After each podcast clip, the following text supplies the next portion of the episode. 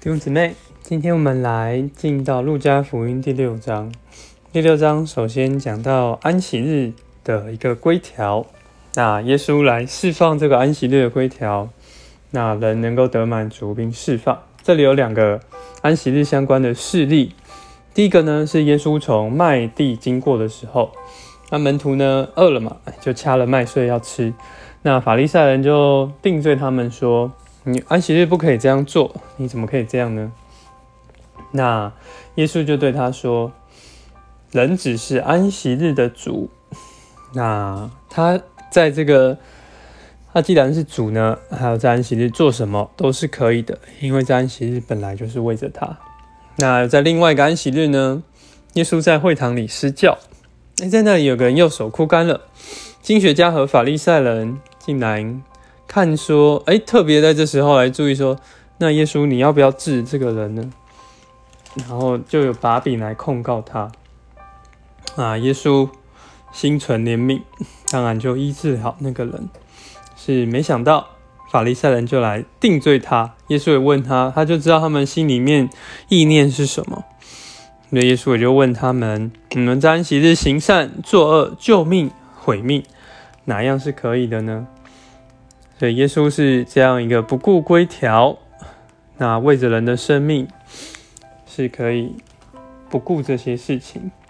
那法利赛人就很愤怒，满心大怒，而讨论怎么能够来对付耶稣。这个事之后呢，耶稣就上山选立了十二个使徒。那在十七节开始到四十九节，这里教导了最高的道德。好，最高的道德这一部分。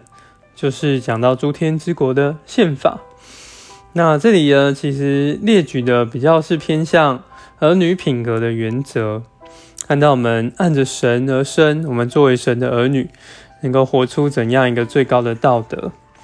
那前半部呢，其实是跟这个马太福音五到七章这里这个登山宝训，这个贫穷的人有福了，哀哭的人有福了。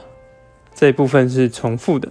那我们从二十七节来看，这个听见的人要爱你们的仇敌，要为那咒诅你们的祝福。有人打你的脸，另一面也给他；有人夺你的外衣，里衣也不要拦阻他拿去。门愿意人怎样待你们，你们也要怎样待人。门若爱那爱你们的，若有什么可酬谢的呢？因为连罪人也爱那爱他们的人。门若善待那善待你们的，就有什么可酬谢的？罪人也是这样行。我们若是借给东西给别人，哎，其实就不要指望从他来回收什么。那因为我们要更超越人原本应该的道德，就是如果说，哎，人既然本来就这样来行了，那罪人都这样行了，那我们又作为这个神的子民。当然是要更高的标准，我们就不要期望来得着什么。那这样呢，在三十五节就说我们的赏赐就必大了，因为我们且要成为至高者的儿子，他恩待这个忘恩还有作恶的，我们要这样的有连续，也不要来审判人。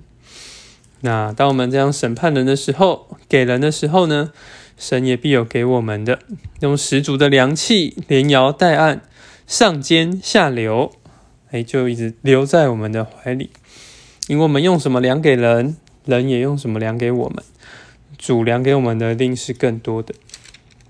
啊，最后一个比喻呢，又提到这个，我们不要像瞎子领瞎子一样，不然两个都要掉在坑里。为什么看到我们弟兄眼中的刺，却忘了自己眼中的良木？对，就是我们在跟别人的相处上，弟兄姊妹相处上，要这个原谅的心。那我们看出没有好树结坏果子，也没有坏树结好果子。但是我们心里面想的是什么，口里面就会说出来，这是没有办法隐藏的。所以，我们口里如果这样说，哎，其实就表示我们心里面也有这样的想法。那最后呢，我们要看见这个，不要一直说主啊主啊，但是却没有实行这些话。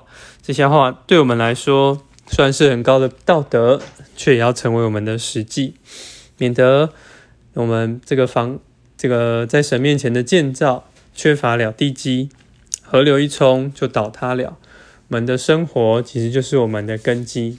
我们读这些话，然后在生活里面来操练、来实行，让我们这个主耶稣对我们就是实际的，我们这个房子就牢固，有这个稳固的根基。